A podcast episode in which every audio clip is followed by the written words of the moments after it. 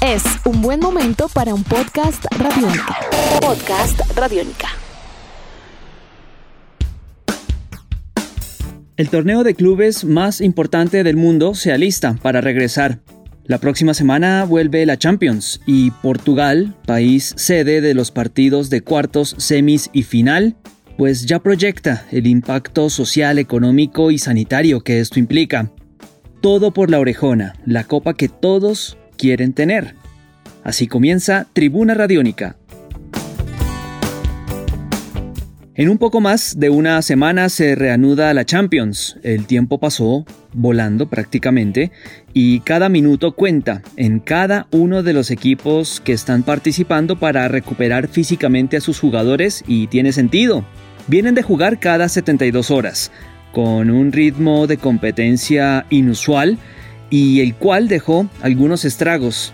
Kun Agüero, lesionado en el Manchester City, Kylian Mbappé en el PSG y Paulo Dybala en Juventus. Bajas sensibles, sin duda. Lo cierto es que los partidos que faltan de los octavos de final se van a disputar en los estadios de cada uno de los equipos que oficien como local. Recordemos fechas y juegos. El viernes 7 de agosto a las 2 de la tarde hora de Colombia, Juventus recibe a Lyon en Turín. A esa misma hora, pero en Inglaterra, el Manchester City jugará contra el Real Madrid. Finalmente, el sábado 8 de agosto, también a las 2 de la tarde, Bayern Múnich va a jugar ante Chelsea en Alemania y Barcelona va a recibir a Napoli en la ciudad condal. Los ganadores de estas llaves se unirán al Atlético de Madrid, al Atalanta, al Paris Saint-Germain y al Leipzig, quienes seguramente aguardarán en Portugal por los clasificados faltantes para las maratónicas fases que restan.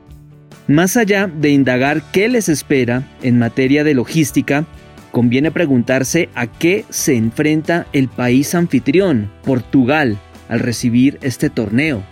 El Instituto Portugués de Administración y Marketing, IPAM, realizó un estudio sobre el tema. Los números y las conclusiones abruman, teniendo en cuenta que los partidos se disputarán a puerta cerrada y sin público. Vean esto. Lisboa, la ciudad que recibirá los partidos de la Champions, espera recibir, según el estudio en mención del cual estamos hablando, cerca de 16.000 turistas por cuenta de este acontecimiento.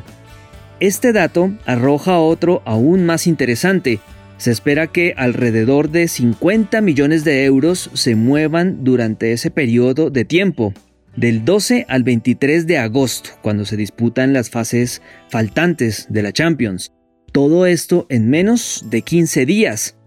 Dentro de las proyecciones del estudio de la IPAM también están el movimiento de personal logístico para la Champions. 3.300 personas entre delegados de la UEFA, funcionarios de los clubes, prensa local e internacional y personal arbitral. Mientras en Norteamérica, y para hacer un paralelo, los torneos de la MLS de fútbol y la NBA de baloncesto se juegan en burbujas, aislados completamente del público en el complejo deportivo ESPN en la Florida, pues en Lisboa la situación va a ser totalmente diferente. Insisto, y eso que los partidos van a ser sin público, ¿Qué tan preparados estarán en Lisboa para recibir toda esa cantidad de personas? Los partidos se disputarán en dos estadios, en el José Albalade del Sporting y el Estadio da Luz del Benfica, escenario de la gran final el 23 de agosto a las 2 de la tarde. ¿Estará en riesgo el desarrollo del torneo en caso de presentarse un rebrote en la ciudad? Solo con el paso de los días y a partir del 8 de agosto en territorio luso se sabrá.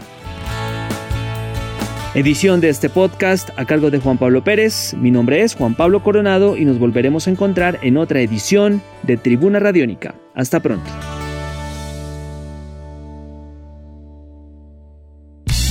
Nuestros podcasts están en radionica.rocks, en iTunes, en RTVC Play y en nuestra app Radionica para Android y iPhone. Podcast Radionica.